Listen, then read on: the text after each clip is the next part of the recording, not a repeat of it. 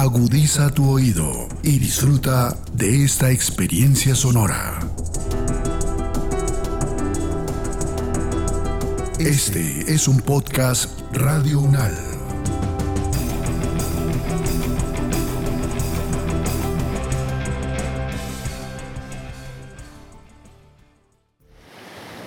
No hay manía más funesta, ni capricho más peligroso que la especulación a la conjetura sobre los caminos que no tomamos. Juan Gabriel Vázquez, El ruido de las cosas al caer.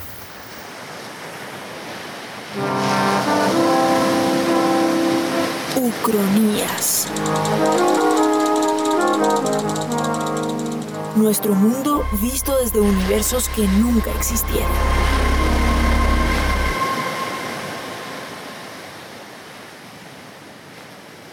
Les damos la bienvenida a Ucronías, el espacio en el que abrimos ventanas a mundos que nunca existieron. El punto de inicio de nuestro viaje hoy es Bogotá, 7 de agosto de 1934.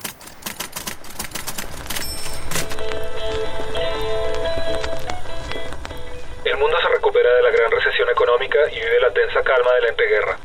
El partido nazi y su líder, el canciller alemán Adolfo Hitler, se ha consolidado en el poder después de asesinar a cientos de opositores.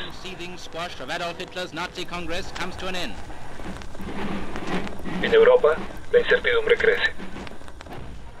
Mientras tanto, un lejano país de Sudamérica está en el umbral de dar el salto a la modernidad, o de quedarse anclado en el pasado.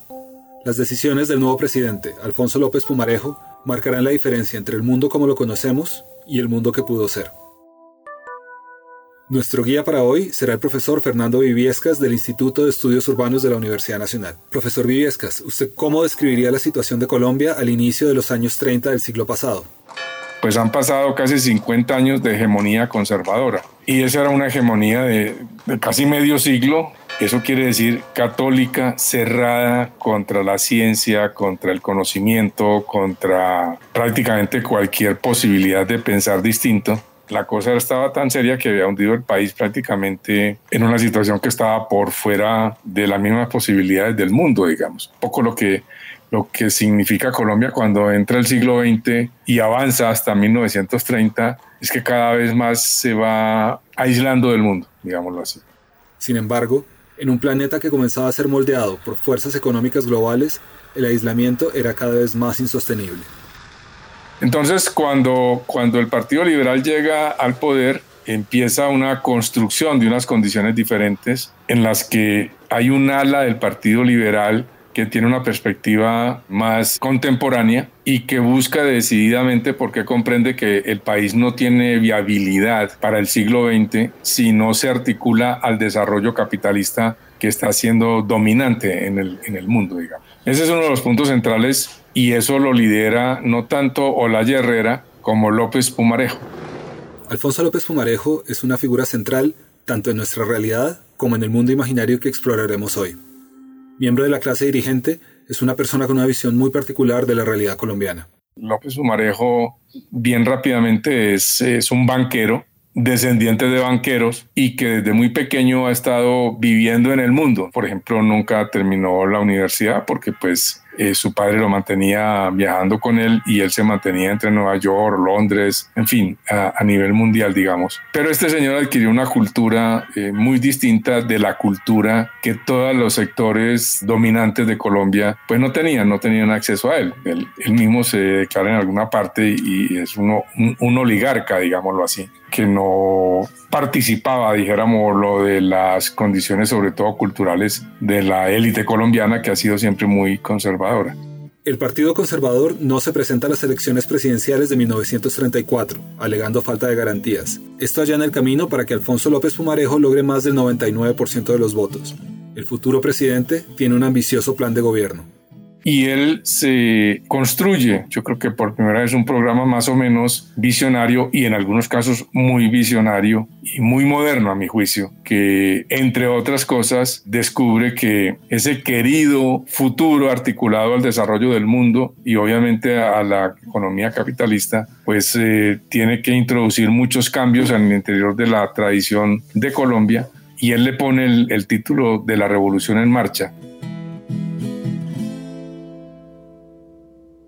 La revolución en marcha es como se conocen los grandes procesos de cambio emprendidos por López Pumarejo. Pero el plan de López es aún más radical. No solo quiere cambiar el país, quiere cambiar su manera de pensar. Eh, él descubre y plantea que ese desarrollo no puede hacerse sino también de la mano de un avance en términos tecnológicos y por lo tanto requiere la cuestión del desarrollo de la ciencia y del conocimiento y por ahí se va y ahí descubre una parte que lo articula con la refundación, lo que yo llamo la refundación de la Universidad Nacional de Colombia. La Universidad Nacional, en 1934, es muy diferente en su alcance, en su planta física y en su organización administrativa a como la conocemos hoy en día. La universidad eran básicamente tres facultades absolutamente autónomas, cada una de ellas, digamos, estaba la facultad de ingeniería, la facultad de medicina y estaba la facultad de derecho. Esa era, dijéramos, la base fundamental de la universidad. Pero la universidad no tenía una estructura institucional ella misma. Por ejemplo, no había rector. Cada uno de los decanos de estas tres facultades era, digamos, el rector. De hecho, no había consejo directivo, ni consejo superior, ni en nada de esas cosas. Digamos, eso se va a crear precisamente en la reforma que, que López Pumarejo va a plantear. Y la universidad, y cada uno de los decanos le respondía y se articulaba con el respectivo ministerio. O sea, ingeniería le respondía al Ministerio de Obras Públicas, derecho al Ministerio de Justicia, creo, y la, y la, otra, la otra facultad de ingeniería, medicina, le era al Ministerio de Salud y había algunas otras escuelas que estaban por ahí más o menos en la misma circunstancia. O sea, universidad como institución realmente no había, digamos. Entonces, al igual que ahora, no era una tarea fácil conseguir recursos o priorizar la educación en la agenda política. Él decía, es, es increíble que el presupuesto de la Universidad Nacional de Colombia sea ligeramente mayor al presupuesto de la banda que hace la retreta los jueves y los domingos en Bogotá. Pues entonces ese era, eso era lo que había como universidad y obviamente él sacaba la conclusión de que pues eso, eh, esa, esa no era una universidad, primero que todo y segundo, que para poder sostener el proyecto que él en la Revolución en Marcha tenía para Colombia, pues obviamente con la relación con el conocimiento tenía que, digámoslo así, refundar la universidad y efectivamente es lo que hace que se apruebe ya en 7 de diciembre de 1935 con la ley 68, que prácticamente se recrea la universidad, más o menos, y desde eso eh, se sostiene la estructura institucional, administrativa que tenemos ahora. Desde esa época está esa, esa cuestión, o sea, crea una, una universidad, digamos, totalmente distinta a la que había. Al igual que nuestra realidad, en este mundo imaginado, los sectores más conservadores del país se opusieron. Obviamente, un proyecto de esa naturaleza pues encuentra una férrea oposición del Partido Conservador, que es lo más conservador que hay en Colombia, digamos, y allí se presenta una, una fuerte lucha, ¿no es cierto?, que él mismo después en los discursos va a señalar como de una violencia muy, muy a la orden del día, muy a flor de piel, y muy utilizada, dijéramoslo así, por parte de los sectores más conservadores. Entonces se crea una situación en la cual el gobierno liberal trata de, articularse, como le digo, a, la, contemporaneidad con una oposición férrea y muy cercana y muy expedita a la violencia. Digamos que esa es la situación general. Y es aquí que llegamos a nuestro punto de ruptura. En nuestro mundo, el Partido Conservador no se presentó a las elecciones legislativas de 1935. En este mundo imaginado, en cambio, el caudillo conservador Laureano Gómez decide, presionado por caciques regionales que no quieren perder sus privilegios, que el Partido Conservador se presentaría a las elecciones. Habiendo ganado un número significativo de escaños, Laureano Gómez ordena a los representantes conservadores poner en marcha una política obstruccionista contra las reformas de López a la que bautiza la resistencia gallarda. Uno de los primeros resultados de esta estrategia es bloquear el proyecto de ley que en nuestro mundo se convertirá en la Ley 68 de 1935 y que reformará la Universidad Nacional. Bogotá, 7 de diciembre de 1935. Después de un prolongado debate en el Capitolio, el proyecto de ley impulsado por el excelentísimo presidente de la República, doctor Alfonso López Pumarejo, y por la bancada del Partido Liberal, ha sido rechazado. Dicho proyecto buscaba reconstituir de forma centralizada y ordenada las escuelas y facultades dispersas de la así llamada Universidad Nacional de Bogotá. los legisladores conservadores celebraron el hundimiento del proyecto en la casa del jefe del directorio conservador, doctor Laureano Gómez, quien se refirió al proyecto como un embeleco del presidente y a estos acontecimientos como una victoria contra las ideas foráneas, judías y extranjerizantes ajenas a nuestras verdaderas raíces hispánicas y católicas. Con el proyecto de ley hundido, se abandona la idea de crear un campus que unifique las facultades. Profesor Viviescas, ¿qué significó que se perdiera el espacio físico de la universidad? Esa idea de conseguir un espacio en la ciudad para ubicar la universidad, esa universidad de la que hemos hablado y que él tenía en la cabeza, ya es un acto no solamente de modernidad, sino de proyección, digámoslo, muy potente en términos de la concepción de la sociedad moderna, digamos. Es decir, y, desde luego en la arquitectura y en el urbanismo es muy fuerte, digamos que la, modernidad, digamos, en, en, la arquitectura, eso pues tiene una historia que no la vamos a, a poner ahora, pero digamos, la idea de que las actividades requieren un espacio en la sociedad, sobre todo aquellas actividades y aquellas funciones que son esenciales para la construcción de sociedad, tienen que contar con una ubicación en el espacio de esa sociedad. En esta nueva realidad imaginada, el desarrollo urbanístico de Bogotá se ve truncado al no tener el polo de atracción que son las 140 hectáreas que hoy conforman el campus de la universidad. Bogotá en ese momento, según los cálculos de algunos estudios que conocí, tenía algo así como 2.000 hectáreas construidas. Eso significaba entonces que el campus que se asignaba para la universidad era algo así entre, estaba entre el 6 y el 7% del área construida de la ciudad. Si uno fuese a trasladar eso a la época actual, vamos a suponer que Bogotá tiene entre 40 y 50 mil hectáreas construidas. Si usted consigue un lote proporcional a eso, que sea más o menos el 6 o el 7%, estamos hablando entre 2.800 o 3.500 hectáreas construibles. Entonces, eh, eso por supuesto no tiene mucho sentido, pero da la dimensión, digamos que en ese momento él era capaz de darle a Bogotá. Sin la atracción del campus, se abandonan proyectos como la ampliación de la calle 45 y la calle 26. El crecimiento de Bogotá, imaginado por López, se estanca. Él presentía, o él imaginaba, o él quería que esa, esa, esa función nueva, como era la universidad, un centro de pensamiento, con ese territorio asignado a su función, tenía que ser un jalonador de un desarrollo urbanístico que sacara a Bogotá de ese enclaustramiento aldeano, atrasado, provinciano que era Bogotá, que estaba por cumplir 400 años, pero que seguía pegada a los cerros orientales y no había sido capaz de pasar prácticamente de la carrera 20. Las consecuencias empiezan a multiplicarse con el tiempo. Los hechos en Colombia afectan al arquitecto de origen judío Leopoldo Rotter en su Alemania natal.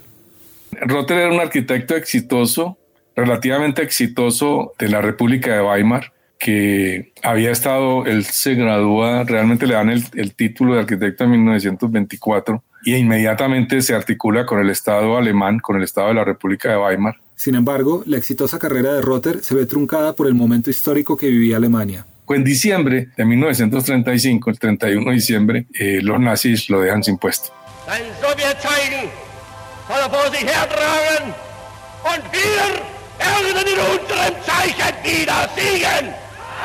Y lo dejan sin puesto y lo dejan sin ninguna posibilidad de puesto, sin puesto porque pues aducen que como él es eh, judío, pues se va a quedar sin puesto. Un cuñado de, de Rotter comercia con café. Y por esa coincidencia, porque comercia con café, es que tiene conocimiento de unos eh, llamados que López Fumarejo tiene que hacer a los consulados del mundo de Colombia para que le consigan arquitectos porque López no ha podido encontrar en Colombia arquitectos que eh, asuman, dijéramos, el proyecto que él tiene con el campus de la universidad. Entonces este tipo le dice al cuñado, me, me quedé sin puesto, me dijeron aquí tal cosa, y él le dice, no, mire, está, hay, una, hay un país que se llama Colombia, el presidente está mandando a los consulados una, una carta llamándolos para que les consigan arquitectos que vayan allá. Y, y, entonces este tipo dice, ¿y eso dónde queda? no, no, yo no sé dónde quedará Colombia, pero, pero está esto. Y Rotter decide que ese es su futuro. Y en junio, del, en junio de 1936 está llegando aquí a Colombia Leopoldo Rotter, en nuestra realidad, fue un arquitecto destacado en Colombia. Planeó el trazado elíptico del campus de Bogotá y diseñó varios edificios emblemáticos, incluyendo el Estadio Universitario Alfonso López. El primer y único museo de arquitectura en Colombia lleva su nombre. En este mundo imaginado, las cartas de López nunca son enviadas y Leopoldo Rotter permanece en Alemania. Profesor, ¿qué hubiera pasado con el arquitecto Rotter? Si López no escribe eso, pues eh, la, situación de Rotter hubiera sido terrible porque pues lo que vino es eh, Hitler y, la persecución de los judíos y, demás, digamos. Y entonces eh, seguramente habría terminado en un campo de concentración o alguna de esa, de esa forma. En este mundo imaginado, el último registro de Leopoldo Rotter son los papeles de deportación de Alemania en septiembre de 1941 rumbo a Polonia, junto con su esposa y sus dos hijos. Después de esto no hay rastro de él ni de su familia.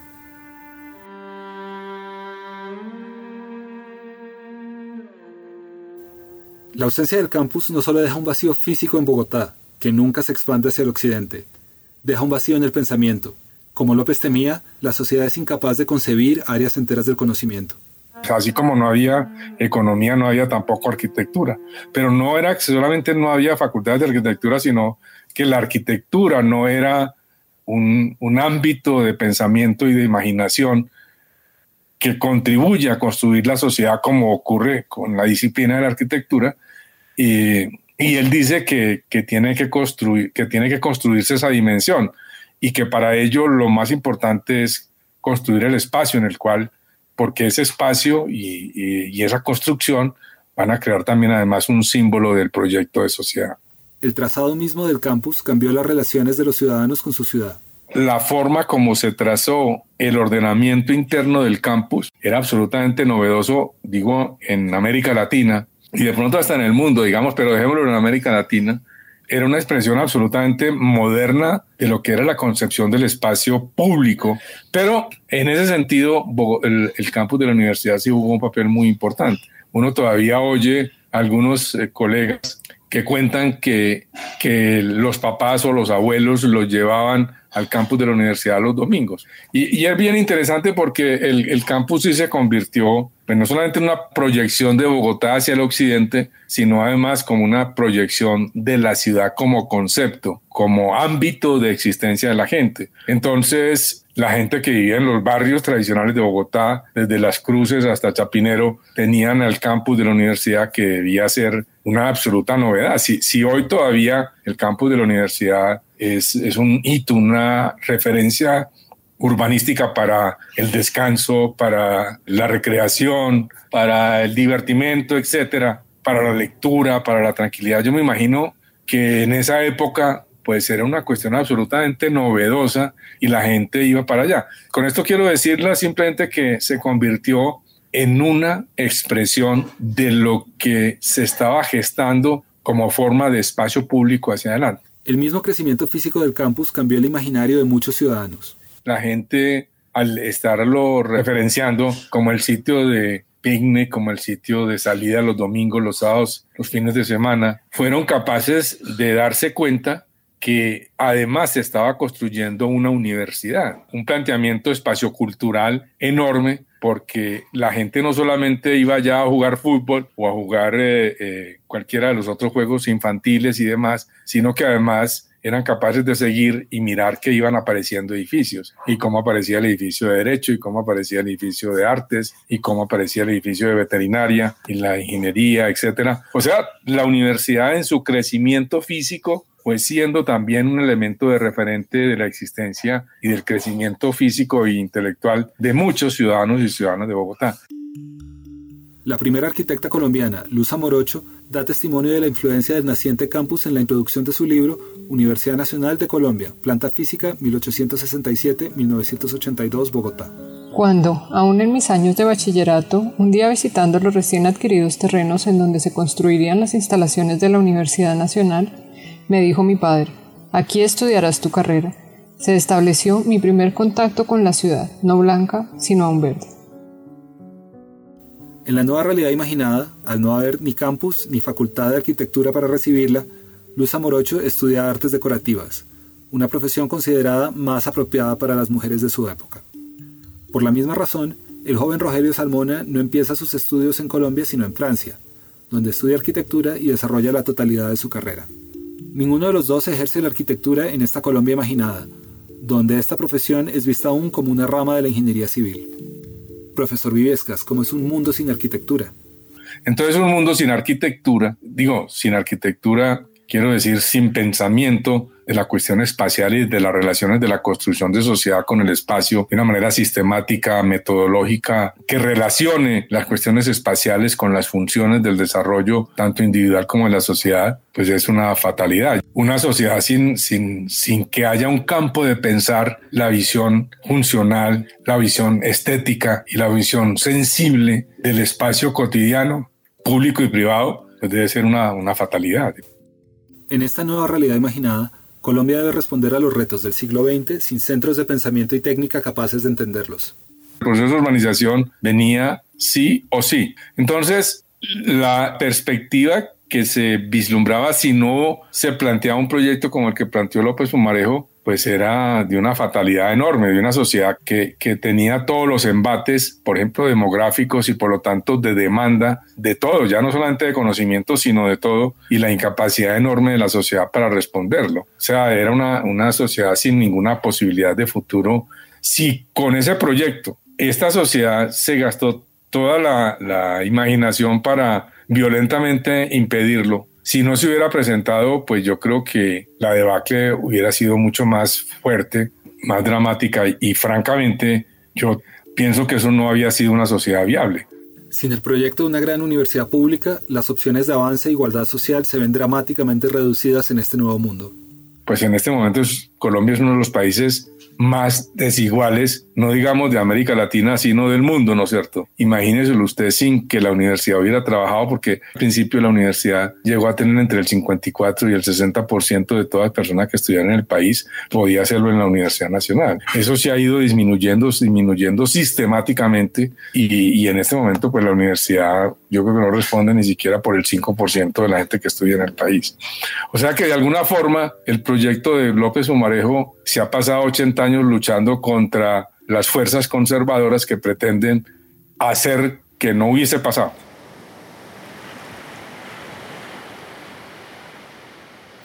Hoy hemos explorado brevemente un mundo imaginado, una ucronía en la que uno de los grandes logros de la revolución en marcha, la consolidación de la Universidad Nacional como un gran espacio físico y académico de pensamiento, nunca se concretó.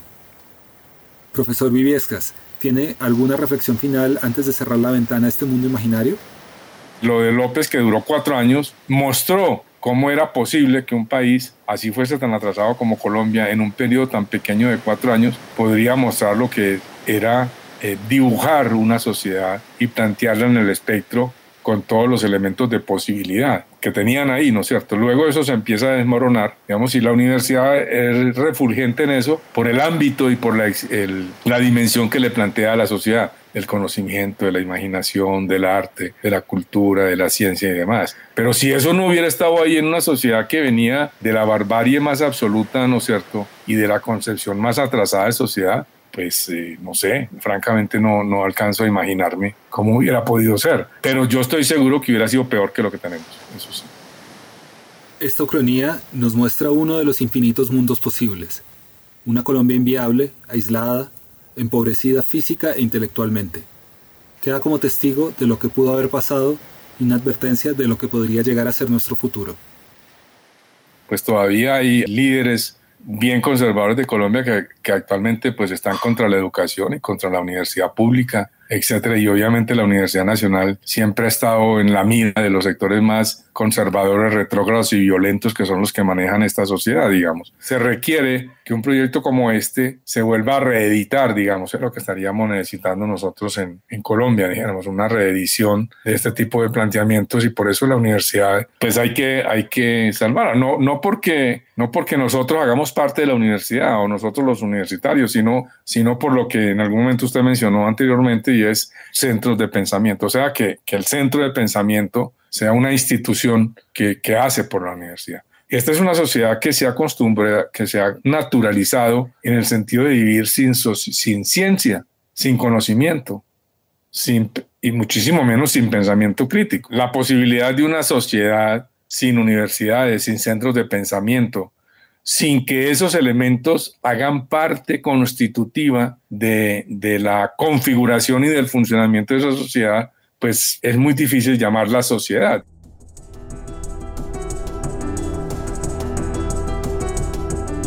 Las opiniones aquí expresadas son de entera responsabilidad de sus autores y solo comprometen a los realizadores de este podcast. No representan necesariamente el pensamiento de Radio UNAL ni la posición oficial de la universidad.